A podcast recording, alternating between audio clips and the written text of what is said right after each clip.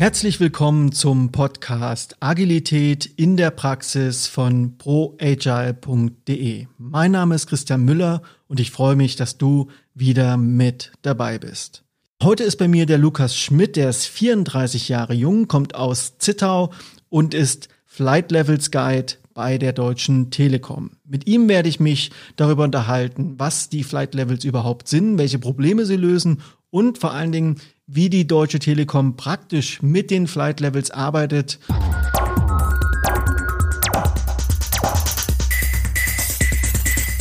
Lieber Lukas, schön, dass du da bist. Grüß dich. Hallo, ich grüße dich. Welches Problem lösen eigentlich Flight Levels? Ich würde sagen, es ist nicht ein Problem, sondern die Flight Levels helfen uns, unseren Kopf anzustrengen. Also die helfen uns, dass wir über unsere Arbeit gemeinschaftlich nachdenken und uns überlegen, an welcher Stelle wir was tun müssen, um eine gewisse Wirkung zu erzielen. Also sie geben uns jetzt nicht so ein spezielles Muster oder eine Vorlage, die wir direkt ausführen müssen, sondern sie helfen uns, unsere Arbeit gemeinschaftlich besser zu verstehen, um dann zu gucken, an welcher Stelle müssen wir genau was machen, ja, damit wir am Ende etwas gemeinschaftlich erreichen. Mach's für mich bitte mal noch ein bisschen nachvollziehbar, ein bisschen praktischer. Also was sind Flight Levels und wie muss ich mir die vorstellen? Beschreib mir die bitte mal. Stell dir vor, du bist auf dem Flughafen, sitzt im Flugzeug, ähm, bist auf der Rollbahn, startest ne, und hebst ab. In dem Moment, wenn du aus dem Fenster schaust, siehst du ganz viele Details. Und so ist das auch bei den Flight Levels. Wenn wir im Unternehmen uns das angucken, wir gehen auf die Ebene, in Anführungsstrichen ganz unten, da wo Wert erzeugt wird, die operationale Ebene, da ist es so, da sehen wir die ganz vielen Details. Da sehen wir genau, was gearbeitet wird, technische Details, all die Dinge. Und in dem Moment, wo wir ein bisschen abheben, also weiter hochkommen, ähnlich wie beim Flugzeug, ist es so, wir sehen nicht mehr so die Details, sondern wir sehen das Übergreifende. Also da, wo Menschen miteinander zusammenarbeiten, um für den Kunden Wert zu erzeugen. Das ist so die Ebene, wo wir Ende zu Ende Koordination herstellen. Wenn wir jetzt noch weiter nach oben gehen, dann sehen wir auch nicht mehr so diese, diese kleinen Zusammenhänge, da wo die einzelnen kleinen Wertanteile da sind, sondern da sehen wir eher so das Strategische. Da gehen wir in den Bereich rein, wo wir in unser strategisches Portfolio reingehen, wo wir uns überlegen, wir haben Services im Unternehmen und die wollen wir weiterentwickeln. Also ähnlich wie im Flugzeug, je weiter nach oben man kommt, je weniger Details sieht man, aber man sieht den Überblick. Und genauso ist es mit den Flight Levels. Ganz oben strategische Ebene. Na, wenn ich weiter runterkomme, Ende zu Ende Koordination. Wer wann zur richtigen Zeit na, die richtigen Dinge tun muss, um am Ende Wert für den Kunden zu erzielen. Wir sagen immer, damit der Kunde lächelt. Na, und wenn ich jetzt noch weiter nach unten gehe, sehe ich alle Details. Da kann ich reingucken, kann mir ganz genau angucken, was passiert da jetzt gerade, wenn Teams arbeiten, um am Ende etwas zu erreichen für den Kunden. So kannst du dir das ungefähr vorstellen. Da drängt sich natürlich erstmal der Vergleich mit so einem Organigramm oder einer Pyramide im Unternehmen auf. Also unten sind die Ameisen, die arbeiten und oben sind diejenigen, die sozusagen die Richtung vorgeben. Ich könnte mir vorstellen, dass der Vergleich nicht ganz korrekt ist, oder? Ja, das könnte man denken. Es ist aber eben nicht so. Also das Ziel ist, dass die Menschen ähm, in der operationalen Ebene ihre Systeme, in denen sie arbeiten, auch gemeinschaftlich gestalten und selber gestalten. Wenn wir jetzt nach oben kommen, ist es so, dass die übergreifende Ebene von den Menschen aus der operativen Ebene gemeinschaftlich gestaltet wird. Also es ist nicht so, dass diese Ebene für die Menschen auf der operationalen Ebene gestaltet wird, sondern dass die Menschen selbst an diesem Prozess beteiligt sind. Also wir arbeiten da mit Vertretern, die übergreifend ihre, wir sagen Ende zu Ende Boards dazu selbst gestalten, damit es lebt. Ne? Also die Menschen, die in ihren kleinen Bereichen oder in ihren individuellen ähm, Expertenbereichen arbeiten, versuchen sich gemeinschaftlich zu koordinieren, um am Ende Wert für den Kunden zu, zu erreichen. Und wenn ich jetzt noch nach ganz oben gehe, in die, in die strategische Ebene, ist das genauso. Da muss ich auch dafür sorgen, dass die Informationen, die in der Ende zu Ende ähm, Ebene da erzeugt werden, auch nach oben kommen. Also ich muss die Leute natürlich daran beteiligen, dass das passiert. Die Flight Levels ähm, fokussieren jetzt nicht darauf, eine neue Aufbauorganisation hinzusetzen. An der Stelle geht es darum, sich die Ablauforganisation anzugucken, Also wie schaffe ich es, dass so die richtigen Leute zur richtigen Zeit die richtigen Dinge tun, um am Ende etwas für den Kunden zu erreichen, dass er lächelt. Bevor wir da nochmal genau einsteigen, wie das eigentlich in der Praxis abläuft, würde mich jetzt nochmal interessieren, wo kommen denn die Flight Levels her? Wer hat die denn entwickelt? Also die Flight Levels sind entwickelt worden von Klaus Leopold. Na, die Katrin Dietze ist seine Lebensgefährtin und ähm, Geschäftspartnerin. Zugleich, die hat das auch ähm, zum großen Teil mit ähm, initiiert und mitgestaltet. Ohne die Katrin gäbe es das soweit nicht. Ähm, und ich habe das erfahren ja ungefähr vor vier Jahren, als ich das erste Mal beim Klaus Leopold bei einem Kanban-Training war. Und da war es so, dass die Flight Levels ganz natürlich ne, das abgebildet haben, was ich mir so immer vorgestellt habe, wie so ein natürliches Modell der übergreifenden Zusammenarbeit. Ich habe immer nach etwas gesucht, was das, was wir im Unternehmen machen wollen, so ein bisschen einfacher macht, ne, in der, auch in der Bewusstsein, was ich schaffen möchte damit und nicht so ein hochkompliziertes Modell. Ne, also man sieht immer wieder diese hochkomplizierten Modelle, da hat man 20.000 Seiten Buch und hat dann das so, wie es da steht, halt auszuführen. Und die Flight Levels, die fühlen sich sehr natürlich an. Also ich komme da rein in das Thema und merke, es ist einfach begreifbar, es ist einfach ausführbar und es ist auch nicht so hart vorschreibend, sondern es gibt uns die Möglichkeit, ähm, mit so einfachen Mitteln unser eigenes Umfeld, das, was wir tun, besser zu verstehen und damit zu arbeiten und halt wirklich gute Wirkungen zu erzielen. Also Klaus Leopold ist der Vater der Flight Levels.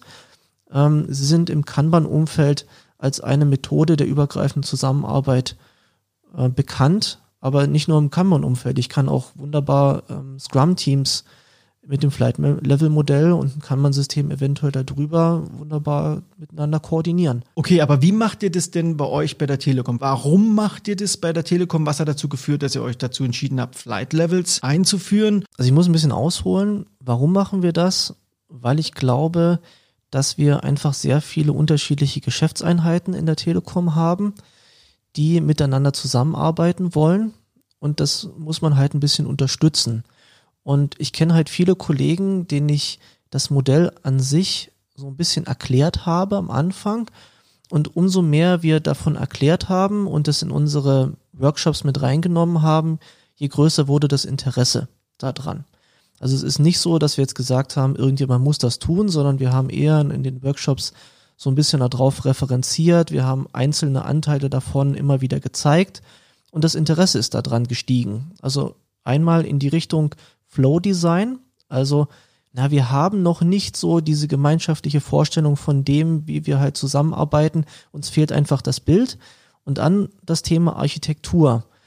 Ähm, da geht es viel darum, was haben wir so für Systeme ne, bei uns in dem Bereich, die miteinander zusammenarbeiten. In dem Fall spreche ich halt von Arbeitssystemen.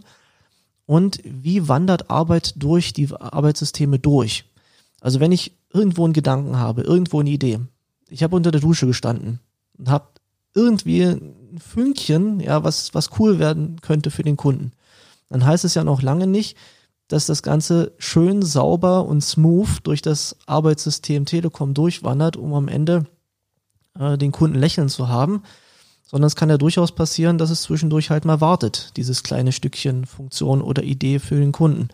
Und ähm, wenn ich halt solche unterschiedlichen, bisschen fragmentierten Arbeitssysteme habe, ist es halt eine gute Sache, sich zu überlegen, wie verbinde ich das miteinander und schaffe dann am Ende einen guten Arbeitsfluss, dass die guten Ideen, die wir haben, also Innovation, Technologie, gute Sachen, dass die das am Ende gut, schnell zum Kunden schaffen, dass wir also Time to Market ähm, verbessern an der Stelle. Ich habe verstanden, es gibt drei Flight Levels, also die erste Ebene, die zweite Ebene und die dritte Ebene.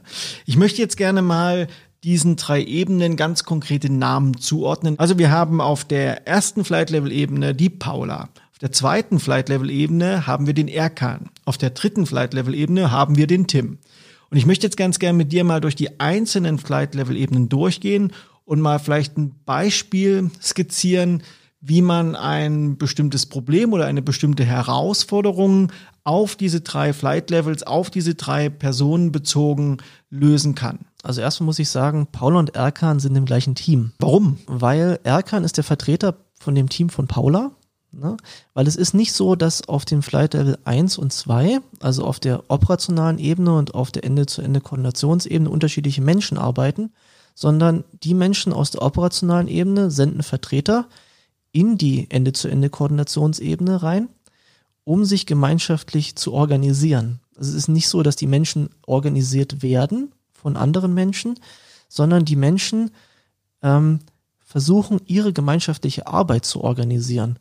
Also es geht auch nicht darum, wie das ehemalige Management, Manegere, ich weiß nicht, ob du das kennst, aus dem Zirkus. Im Kreis herumführen. Genau, ja. im Kreis herumführen. Der, der Manager stand in der Mitte und drumherum die Pferde, die an der langen Leine so äh, geführt wurden. Das ist das Gegenteil ist hier der Fall.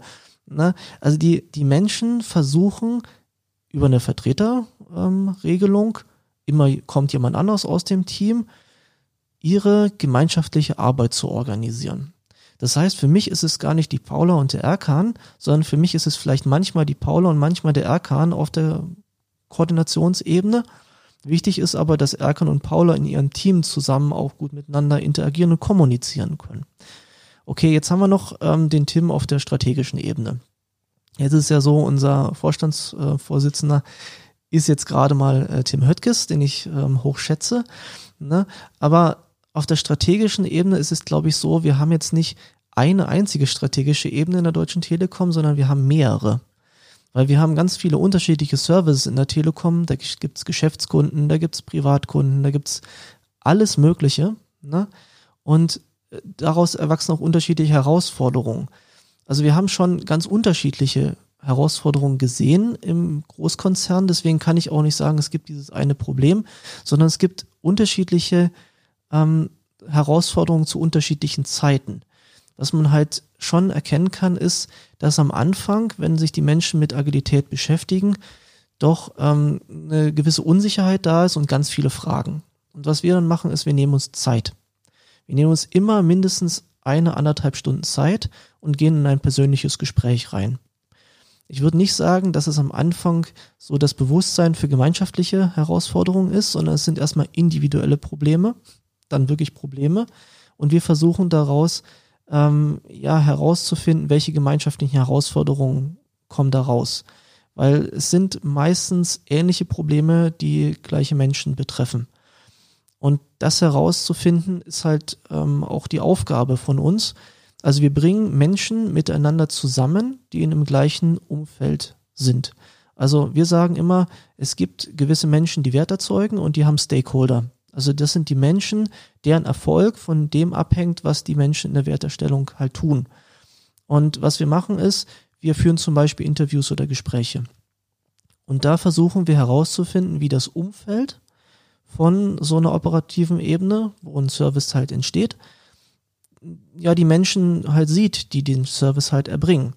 Und da ist es halt ganz wichtig, das zusammenzubringen. Also die Anforderer für so einen Service und die Menschen, die innerhalb eines Services arbeiten, zusammenzubringen. Was wäre denn aus eurer Telekom-Welt ein typischer Service? Also wenn du ein Mobiltelefon hast, dann ähm, kannst du damit eventuell telefonieren. Also Voice Communication ist so ein Service.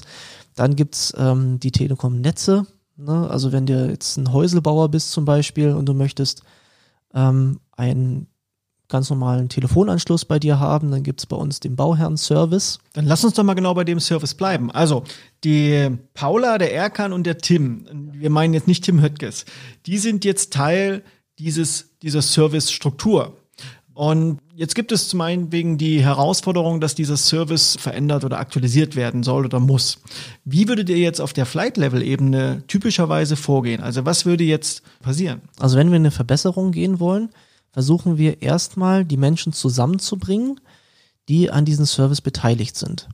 Was wir da zum Beispiel schon gemacht haben, ist auch gerade ein gutes, passendes Beispiel. Wir haben die Menschen zusammengebracht und haben ein Barcamp gemacht. Und da ist es so, wir sind ähm, über mehrere Sessions dahin gekommen und haben erstmal gemeinschaftlich verstanden, wie entsteht dieser Service. Und dann haben wir uns äh, darüber unterhalten, welche Herausforderungen es gibt und die Menschen konnten individuell sprechen und schon direkt schauen, wie diese Herausforderungen angegangen werden können, weil es waren ja alle da, es standen alle im Raum, 30, 35 Leute. Und da können wir es schaffen, ähm, direkt in eine Verbesserung zu gehen, weil sonst ist es so, die Leute sind über ganz Deutschland verteilt. Die sind alle irgendwie daran beteiligt. Und in dem Fall ist es halt so, wir bringen alle Menschen zusammen und reden darüber. Und wenn ihr aber so ein Barcamp macht, das heißt alle Leute an einem Ort, ob virtuell oder real zusammenführt, seid ihr dann schon auf einem Flight-Level? Seid ihr auf irgendeiner Ebene da schon unterwegs oder ist das vorgelagert? Das Flight-Level-Modell ist gut, ne? aber ähm, ich muss das langsam ranführen. Ne? Am Anfang weiß ich ja noch gar nicht, ob das, was ich da habe, den Menschen wirklich hilft. Von daher ist es so, wir, wir steigen öfter ein, entweder mit einer Retrospektive, ne, wo wir die, mit den Leuten ähm, schauen, welche Herausforderungen gibt es, teilweise aber auch, was hilft den Menschen jetzt schon, worauf wir aufbauen können. Also ich möchte es halt nicht zu negativ sehen, sondern es geht halt darum, erstmal gemeinschaftliches Bewusstsein schaffen. Das kann man jetzt Barcamp nennen, das kann man Retrospektive nennen, das kann man auch Interview nennen oder irgendwie. Aber grundsätzlich geht es darum, gemeinschaftliches Bewusstsein zu schaffen. Also das ist für mich so die erste Ebene. Und ein nächstmöglicher Einstieg kann sein, das Ganze zu visualisieren. Also was wir in dem Fall zum Beispiel gemacht haben, ist, dass wir einmal den gesamten Prozess, wie er am Ende Wert für den Kunden bringt, komplett an einer Wand visualisiert haben. Einmal im gesamten Raum herum. Das war viel. Das war auch erstmal erschlagend. Ne? Wenn man davor gestanden hat, war das sehr mächtig. Aber es hat erstmal gezeigt, ähm, was der Service wirklich ist und man konnte darauf zeigen, wenn es eine gewisse Herausforderung gab. Und da muss man sagen, der Service ist gut. Ne? Aber es ist immer so, wenn Menschen miteinander zusammenarbeiten, dann können wir das schaffen, aus dem Service noch was Besseres zu machen. Also es sollte immer unser Anspruch sein, Services weiterzuentwickeln. Ich habe verstanden, das Zusammenkommen vorher ist sozusagen eine Vorbereitung und das Visualisieren eines Services ist für mich auch so eine Art Vorbereitung, wie so eine Art Problemanalyse oder überhaupt erstmal eine, eine Ist-Analyse, eine Statusanalyse. Aber welche Rolle spielen jetzt dabei die Flight Levels? Also die Flight Levels ähm, haben auf allen Flight Levels gemeint, dass sie die gleichen Aktivitäten durchgehen. Was wir machen ist, wir visualisieren erstmal die aktuelle Situation. In der Praxis muss ich mir das vorstellen, dass wenn wir jetzt sagen, Paula ist auf der Flight Level 1 unterwegs, würde die genauso die Situation visualisieren wie Erkan, der auf Flight Level 2 und Tim auf Flight Level 3 unterwegs ist. Wahrscheinlich würden die Visualisierungen auf jedem Level aber anders aussehen. Genau, die sehen anders aus. Also auf der Wertentstehungsebene, also da, wo operational was passiert. Also Ebene 1? Ebene 1, ganz genau. Da ist es so, da sieht das Board anders aus. Es wird relativ kurz sein, das wird relativ speziell sein. Ne? Da sind so spezielle Wertschritte, paar Wertschritte, die am Ende dafür sorgen, dass das Team seinen spezifischen Wert erfüllt. Bei dem Beispiel, was wir genommen haben, Service für einen Häuslebauer, was würden da typischerweise als Schritte visualisiert werden? Ja, da kann zum Beispiel sein, ähm, der Kunde ruft an, Auftrag wird, also Auftragsannahme, ne? Und dann muss das Ganze verteilt werden in die unterschiedlichen Bereiche in der Telekom, um dafür zu sorgen, dass ähm, ja die einzelnen Aufgaben auch ausgefüllt werden können. Und wenn ich jetzt ähm, weiter nach oben gehe, ist es so, dann schaue ich halt nicht mehr nur in dieses eine Team rein, was in der Auftragsannahme und in diesem ähm, ja in dieser Koordination mit da drin ist, ne, wo das dann so verteilt wird, sondern ich schaue mir den gesamten Prozess an. Also vom Anfang über den ähm, gesamtheitlichen Hintergrundprozess, der passiert, na, am Ende muss ja noch ein bisschen Tiefbau passieren, also irgendjemand muss buddeln und dann kommt auch noch ein Techniker, der noch was anschließen muss und so weiter. Also die ist ja bei vielen Anbietern halt ähnlich. Ne? Aber übergreifend schaue ich mir Flight Level 2 dann an, was dann wirklich passiert, Ende zu Ende, Schritt für Schritt. Ne? Und auf der strategischen Ebene muss ich mir überlegen, wie möchte ich meine, meinen Service an sich weiterentwickeln. Und da habe ich halt auch ähm, von der Strategie an sich so einzelne Strategieelemente oder Strategie-Items, die ich weiterentwickle, um am Ende mir zu überlegen, welche Aktionen ich jetzt ähm, vielleicht im nächsten Quartal oder im nächsten halben Jahr ausführe, um halt mich zu entwickeln. Und die wandern dann auch nach unten in das Flight Level 2, in die ähm, Ebene der Koordination, um dann halt auch da zu wirken. Wenn ich das mal für mich nochmal zusammengreife, also Paula ist zum Beispiel eine Desk-Mitarbeiterin, die Serviceanrufe entgegennimmt, die ist im selben Team wie Erkan und vielleicht auch sogar im selben Team wie Tim. Paula visualisiert einfach erstmal ganz konkret das, was sie sozusagen jetzt typischerweise machen würde, wenn der Anruf kommt. Erkan kommt dazu und malt das Bild ein bisschen größer oder die Prozesse größer, weil vielleicht automatisch Abhängigkeiten zu anderen Abteilungen entstehen. Und der bringt also in, auf seinem Flight Level die Visualisierung mit rein, die vielleicht nicht die Schritte von Paula repräsentiert, aber das, was zwischen verschiedenen Abteilungen passieren könnte. Und Tim am Ende, der malt sein Flight Level so, dass vielleicht auch unternehmensstrategisch Aspekte hier mit reinkommen, weil vielleicht ein Produkt wie so ein Bauservice vielleicht einfach eine Aktualisierung braucht, weil wir, weil festgestellt wurde auf dem dritten Flight Level, dass man vielleicht zwei Services miteinander verschmelzen kann, weil sie vielleicht einen deutlichen Produktmehrwert für das Unternehmen bieten. Ist das ungefähr so richtig? Mhm, das, das kann man ungefähr so sagen. Ja. Ihr könnt das bei der Telekom nutzen, um einerseits eure Prozesse zu visualisieren, aber auch die Abhängigkeiten sichtbar zu machen und vor allen Dingen auch die Auswirkungen von strategischen Entscheidungen, also auf mehreren Ebenen sozusagen darzustellen. Wie bringe ich diese drei Ebenen und die drei Sichtweisen dann wieder zusammen? Also sind sogar noch mehr Aspekte. Also der erste Schritt ist immer das Thema Visualisierung. Und in der Visualisierung ist es wichtig, das mit den Menschen zu tun, die an dieser Wertentstehung beteiligt sind. Dann müssen wir es schaffen, uns zu fokussieren damit wir an den richtigen Sachen arbeiten. Ne? Also zumindest die richtigen Sachen als erstes tun. Das heißt jetzt nicht, dass wir Sachen wegschmeißen, sondern wir, wir müssen gucken, was wir als erstes tun. Und dann müssen wir gucken, wie wir ähm, schnell lernen in unserem Prozess. Also wir müssen Feedback-Schleifen implementieren und es schaffen, unsere agilen Interaktionen ordentlich zu organisieren. Also die Menschen müssen gut miteinander interagieren und kommunizieren. Und das passiert auf allen Ebenen. Also es ist auch wichtig, dass wir im Team miteinander gut zusammenarbeiten. Auch da ist es wichtig, dass wir schnell lernen innerhalb des Teams und unsere Services halt auch im Kleinen entwickeln können. Nur wir wollen halt nicht, dass sich die Teams alleinig lokal optimieren, weil lokale Optimierung führt in allermeisten Fällen zu globaler Suboptimierung, sondern wir wollen es schaffen, dass wir über den gesamten Wertstrom, den Services für Kunde, dann äh, gut entwickeln können. Deswegen ist es halt so wichtig, dass die Vertreter aus den Teams miteinander ähm, dann in die Zusammenarbeit gehen auf Flight Level 2. Und da ist auch so, dass wir zum Beispiel auf Flight Level 2 Retrospektiven machen. Ne, also, dass wir den, den Service an sich entwickeln, wir lassen die Arbeitssysteme laufen, gucken, was passiert. Wir messen auch, was passiert. Ne, also Metriken sind auch eine ganz, ganz wichtige Sache. Und wir messen auch die Veränderung. Also wenn wir sowas Kleines verändern in unserem Arbeitssystem. Wir haben uns überlegt, aus der Retrospektive irgendwas verändern zu wollen. Dann müssen wir uns überlegen, welche Metrik kann uns helfen, diese Veränderung über die Zeit ähm, zu tracken, ob durch diese kleine Veränderung, die wir angestoßen haben, sich das Ganze positiv entwickelt hat. Vielleicht ist auch gar nichts passiert oder es hat sich negativ entwickelt. Also mehr, je mehr Veränderung wir gleichzeitig machen, je größer ist das Risiko, dass sie scheitert. Deswegen versuchen wir kleine Veränderungsschritte zu machen und messen nebenher, wie sich die Veränderung auf unser Arbeitsumfeld auswirkt. Und das machen wir auf allen Ebenen. Also wir versuchen sowohl in den Teams ähm, kleine Veränderungen umzusetzen, aber was noch viel wichtiger ist, eben auf Flight Level 2 diese gemeinschaftliche Koordination gemeinschaftlich zu verbessern. Weil da ist es so, da schaffen wir agile Interaktionen. Also da schaffen wir es, dass wir schnell die richtigen Dinge als Wert vor Kunde bekommen. Gibt es typische Szenarien, wo Flight Levels nicht sinnvoll sind, wo man mit Flight Levels eigentlich nicht arbeiten kann? Also ein Szenario, wo ich es mir sehr schwer vorstellen kann, ist das Chaos. Also wenn ich jetzt gerade irgendwo hingehe und habe eine Katastrophe, ja, also ich habe jahrelang im Katastrophenschutz gearbeitet und ich komme irgendwo hin und ich habe überhaupt keine keine Ahnung was da gerade passiert.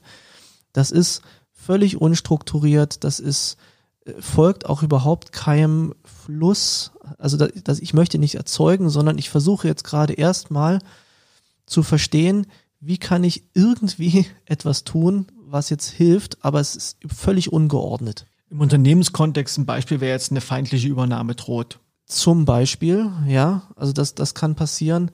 Oder ich habe äh, einen riesengroßen Skandal ja, irgend sowas, weiß ich jetzt gar nicht, fällt mir gar nichts ein, ja. Also Aber, Wirecard zum Beispiel, Bilanzen wurden gefälscht. Richtig, ne? Also ja, gut, mit Wirecard kenne ich mich jetzt nicht aus, aber ich habe den Fall ein bisschen gehört. Aber ich glaube, da geht's jetzt erstmal darum, dass man sich äh, über andere Sachen Gedanken macht, als seine Services kontinuierlich zu verbessern, sondern da steht man halt mit dem Rücken zur Wand und man muss sich jetzt, da muss handeln und zwar sofort. Ne? Da geht es nicht um den Mittelfrist- oder Langfristhorizont, ja, sondern ich muss jetzt, heute, sofort was tun. Ähm, es ist eigentlich schon zu spät. Ja, das ist ich glaube, da, da sind wir nicht mit den Flight Levels. Was siehst du als die größte Herausforderung, wenn ein Unternehmen oder ein Bereich oder ein Team mit der Implementierung von Flight Levels beginnt? Also ich glaube, das Wichtigste ist, in den kontinuierlichen Verbesserungsprozess reinzukommen. Das ist, glaube ich, die größte Herausforderung. Ähm, weil ich halt immer wieder sehe, dass so kleine Initiativen gestartet werden und die nach so einem Projektplan gestartet werden also ich bin immer vorsichtig mit so ja ganz ganz klaren Aussagen, aber da bin ich schon sehr klar, wenn man Richtung Agilität sich entwickeln möchte, dann sollte der Weg auch agil sein dahin. Und wenn ich merke, ich komme irgendwo hin und es steht schon alles fest. In anderthalb Jahren werden wir exakt diesen Weg gehen und das ist sozusagen das Ziel und wir haben 150 Zielanteile ich glaube, das ist sehr schwierig. Ne? Also was ich wichtiger finde, ist, oder auf der anderen Seite, was ich glaube, was der richtigere Weg ist, dass wir zusammenkommen und dass wir das erstmal respektieren, was da ist. Das ist mir ganz, ganz wichtig, dass wir nicht sagen, es ist alles schlecht, weil es ist nicht schlecht. Die Menschen, die verdienen mit dem jetzt schon ganz viel Geld und verdienen den Respekt dafür, weil sie es ja auch aufgebaut haben über Jahre und Jahrzehnte. Und dass wir hingehen, wir respektieren das und wir schauen, wie wir uns basierend von dem, was wir haben, kontinuierlich weiterentwickeln können und damit auch nicht aufhören. Also das Schlimmste, was dir passieren kann, ist, wenn jemand nach einer gewissen Zeit Victory ausruft und sagt, es ist jetzt alles fertig, es ist alles abgeschlossen, wir sind so erfolgreich gewesen und dann fällt alles in alte Muster zurück. Also dieses, wir bleiben dran und es ist in unsere DNA übergegangen, dass wir uns Schritt für Schritt weiterentwickeln und es geht nicht mehr weg, weil es so wichtig ist. Unsere Umgebung verändert sich kontinuierlich, also müssen wir uns auch kontinuierlich verbessern, damit es passend bleibt. Hast du abschließend einen konkreten Wirkhack oder einen Tipp, den du den Hörerinnen und Hörern noch gern mitgeben möchtest? Also was ich immer wieder sehe, ist, dass die Leute total begeistert sind von den Boards, die wir aufbauen. Ne, das siehst du auch im anderen Unternehmen, da stehen die Leute vor so einem 12-Meter-Board. Also jeder versucht irgendwie so das längste zu haben, habe ich so das Gefühl. Und die Leute gehen da nah ran und versuchen so in die Details reinzugucken. Aber ich glaube, die größte und wichtigste Information, die man bekommen kann, ist, wenn man sich drei Meter wegstellt. Also zumindest, wenn das funktioniert, also wenn der Raum dahinter so lang ist. Versucht euch wirklich mal bei so einem strategischen Board oder beim Ende-zu-Ende-Koordinationsboard drei Meter wegzustellen, vielleicht so ein bisschen die Augen zusammenzukneifen und da sieht man so vielleicht noch gerade Strukturen, da sieht man Mengen und da sieht man einfach, wie Arbeit auf dem Board da ist. Und da sieht man teilweise auch so ein bisschen so ein paar Muster oder wo schon eventuell Probleme sein könnten, weil sich Arbeit vielleicht staut. Da sieht man aber auch Erfolge. Ne, da sieht man vielleicht, dass ganz äh, viele Tickets schon fertig geworden sind. Ne, und das ist halt so das Wichtige, dass man versucht, das Ganze übergreifend zu verstehen. Und wenn man es übergreifend verstanden hat, kann man näher rangehen und in die Details reingucken. Wenn ich weiß, wo das Bottleneck ist, wenn ich weiß, wo sich Arbeit staut, dann kann ich da reingucken. Und zwar an die, die Stelle, wo ich das gerade identifiziert habe. Also erstmal ähm, sich ein bisschen zurücknehmen, das gemeinschaftlich anschauen, also nicht nur alleine, sondern auch die Leute, die daran beteiligt sind. Ja, und wenn wir überlegt haben, okay, da könnte was sein, dann näher rangehen. Lieber Lukas, wenn man an dir dranbleiben möchte, wenn man mehr über dich erfahren möchte, über deine Arbeit bei der Telekom oder darüber hinaus, wie kann man das am besten tun? Wie kann man am besten mit dir in Kontakt treten? Also es gibt äh, Twitter. Twitter ist eine ziemlich coole Sache. Wir haben einen Twitter-Account bei der Telekom in unserem Team. Das ist äh, dt underscore Mayflower. Mayflower ist unser Teamname. Ähm, mir persönlich kann man auch auf Twitter folgen ähm, at Lukas Don Schmidt. Ähm, da findet man mich, es gibt nur einen in dem Fall. Ansonsten bin ich ähm, öfter auf Konferenzen unterwegs. Ihr findet mich auch öfter in der Limited VIP Society. Das ist so ein Kanban-Meetup. Die Links packe ich natürlich noch in die Show Notes. Die sind dann zu finden unter proagile.de slash podcast. Und da kann man natürlich entsprechend ganz bequem dich verfolgen und dir sozusagen mit dir Kontakt aufnehmen. Lieber Lukas, vielen, vielen Dank für deine Zeit. Danke, dass du uns hier so einen ersten Einblick in das Thema Flight Levels bei der Telekom und darüber hinaus gegeben hast. Schön, dass du da warst. Danke dir. Vielen Dank fürs Zuhören. Wenn du den Podcast noch nicht abonniert hast, kannst du das jetzt nachholen, indem du zum Beispiel bei iTunes nach Agilität in der Praxis suchst. Das geht natürlich auch mit allen anderen Podcast-Playern. Agilität in der Praxis ist auch bei Spotify zu finden, bei Google Podcasts, sogar bei YouTube. Suche einfach in dem Podcast-Player deiner Wahl nach Agilität in der Praxis. Und natürlich, wenn dir der Podcast gefällt, wäre es schön, wenn du eine kurze Rezension da lässt. Vielen Dank und bis zum nächsten Mal. Mach's gut.